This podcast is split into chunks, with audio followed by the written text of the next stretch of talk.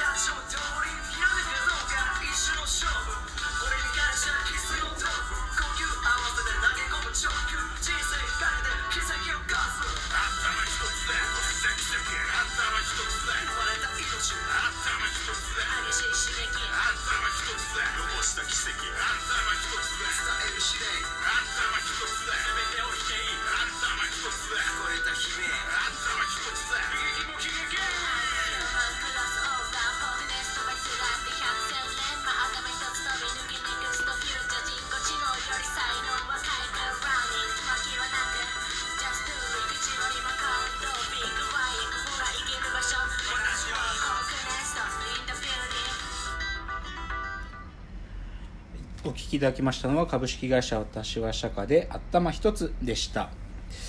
ということでちょっとね、まあ今日ファイトクラブ、はいガチンコファイトクラブの話だったんですけど、はいいや僕ねだから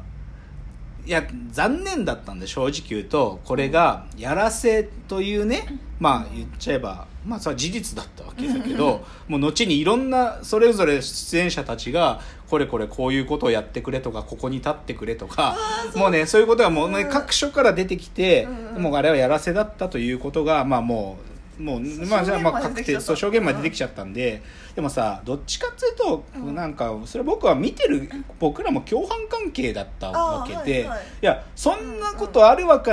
あるわけないってことが画面の中で行われてたことに熱狂してたんでだからさそのなんかやらせとかいうのは なんかこう、正直僕からすると野暮っつうかいやいやそんなの知ってたしっつうか。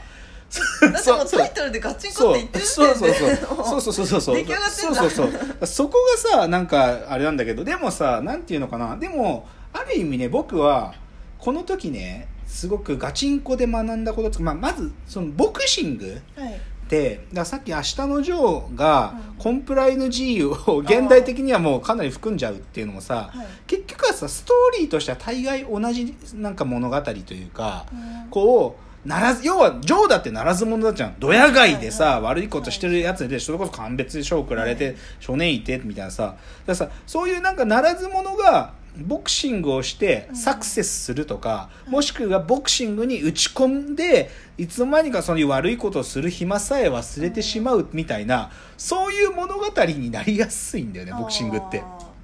なんかそれでしかでそれはさなんでなりやすいかっていうとさ大概ならず者たちはさ腕っぷしには自信があってさ、はいはいでその拳を今までは自分のなんていうか強さをこうなんかこう、うん。他のなんか誰かを守るためとかじゃなくさ、うん。自分の気持ちを晴らすためとかに使ってたのが、それをそうじゃなくて本当に強いやつらがいる世界の中で、そのボクシングをある意味スポーツとして、うん。そういう世界で使ってみたらどうだとか言われると、ボクシングの世界の扉が開くわけじゃん。っていうそういうストーリーだよね。だからなんかこうならず者たちがこうに門戸を開いているようなものだからはい。ある種のそこで起こることはちょっとコンプラに触れるようなことが起きちゃうんだよと。だけどねでも僕はねファイトクラブガチンコファイトクラブで大きく学んだことはね、はい。い、やそういう大きいシナリオね大きい大きい枠組みはあることは分かったと、けど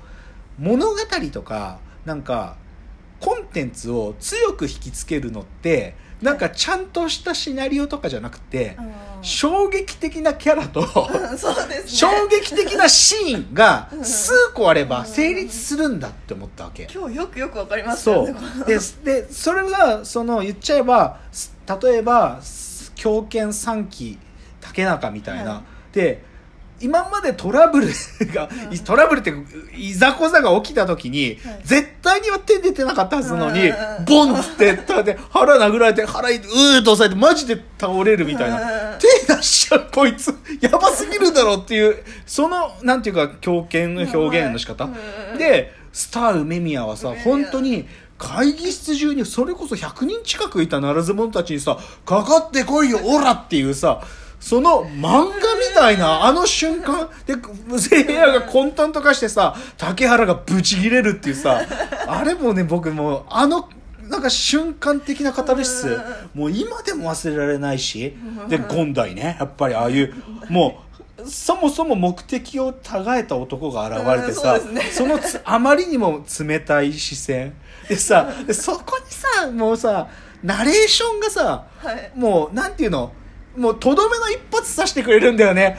だからそれこそ僕が今日言った不不毛すぎる男あーゴンダイってナレーションが不毛。あまりにも不毛って言うんだよ。あまりにも乾ききったこの男たちの視線。で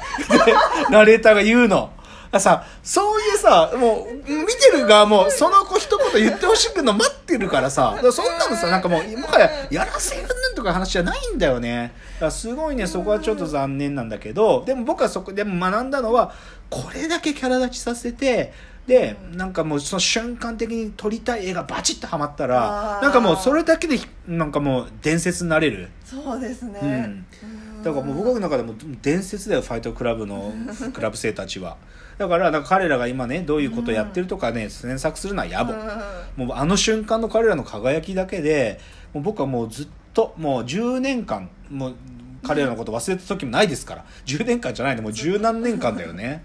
もうずっともう梅宮、もう梅宮権代もうもうみんなもうキャラ全員最高でしたよ。っていうファイトクラブのちょっと僕の変な話でしたけど。だからねちょっとそういう意味でねだから最近っていうかねなんかだからまあ今日は要は言いたかったことはやらせだよ僕が、うんうんうん。今日の裏テーマはやらせなのねでさ、去年まあ言っちゃえばやらせで終わってしまった番組がいくつかあってさあそううんなんですか、TBS でへー。あってでまあその一つが「クレイジージャーニー」っていうさ松本さうんん松本さんと小池栄子さんと設楽さんでやってた、い。あの世界いろんなとこ行って変な人たち探してくるっていうのがあったのよ。はははであれ僕すごいいい番組だと思ってたんだけどさ、そのなんていうの？ワニみたいなやつがね本当はそこで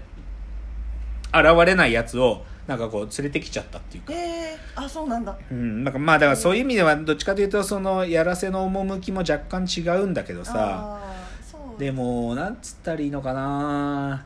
なんかさやらせってさ言ってほしいよね。なんかいやてかやらせしてますって言う言うべきっつうかさ。でなんかもうなんかそのやらせだって言われてさすいませんでしたって謝って番組をが打ち切りになっちゃうっていうのは、うん。なんかも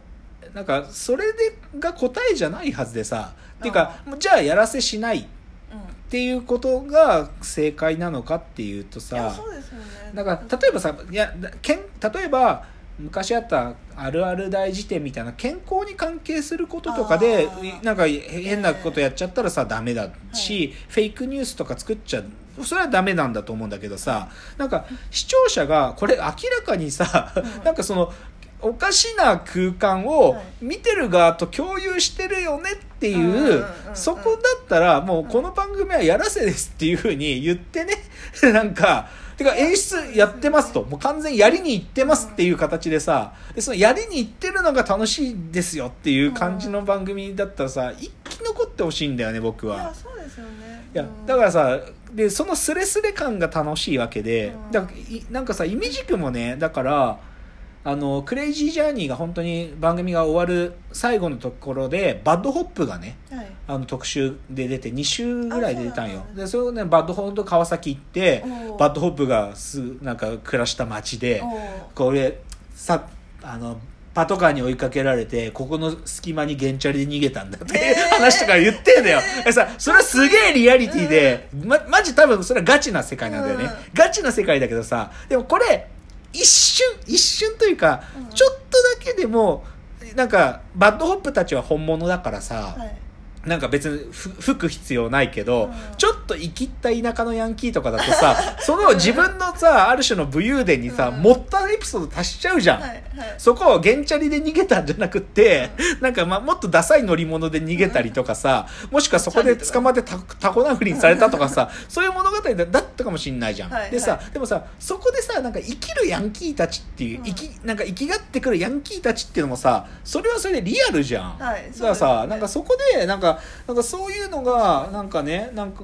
こう、まあでもそれの原型は、ファイトクラブのさ、オーディションに来るならず者たちなわけで、だからさ、なんかもう一回、で、今その出口がさ、ならず者の出口がこう、 BAD HOP みたいにこう、フリースタイルダンジョンでさ、はい。こう、てこうバトルで敵をディスるとか、うん。ちょっとこう、知性を求められる側面が出てきちゃったから、あんな無理だよ。だって本当のヤンキーのさ、ドヤンキーのバカはさ、あんなひラップとかできないし。そうするとさなんか拳でとかさーなんか武勇伝で語るしかねえんだけどさだからちょっとなんかそういう回路をねなんとか作ってあげたいなっていうかあうーん。そうですよね。そういうの楽しめた方がそうそうそうそう。そう。でやっぱさなんかさイマジナリーな存在はさうん。こう振り切っててほしいじゃん。欲しいそうだって100人のね敵にさ一人でそういう物語を見たいよね。見たいですよ。そう。だからハンニャカナダもさはでハンニャカナダがよく言うんだよ。カナダは喧嘩最強えって言って。でなんかよく言ってたのが田舎に住んでたから野犬とよく戦ってたっつって、で野犬何匹倒したのっつって、い、やカナダがね200とか言うんだよね。絶対でそのねなんかすところどころによって数字が違うんだよ、ある場所では80だったりとか ある場所では60匹だとかあとが150匹だだからねそそういうのもさ許容していいわけよ。もうねそううそう。だからさ そういうのにねちょっとこう開かれたうん。やらせっていうのをね可能性をちょっともうちょっとね考えてあげたいなというのが今日の話ですかね。あ終わりの時間になりました。じゃあちょっと最後尻切れになってしまいましたがわーわー言っております。お時間です。さようなら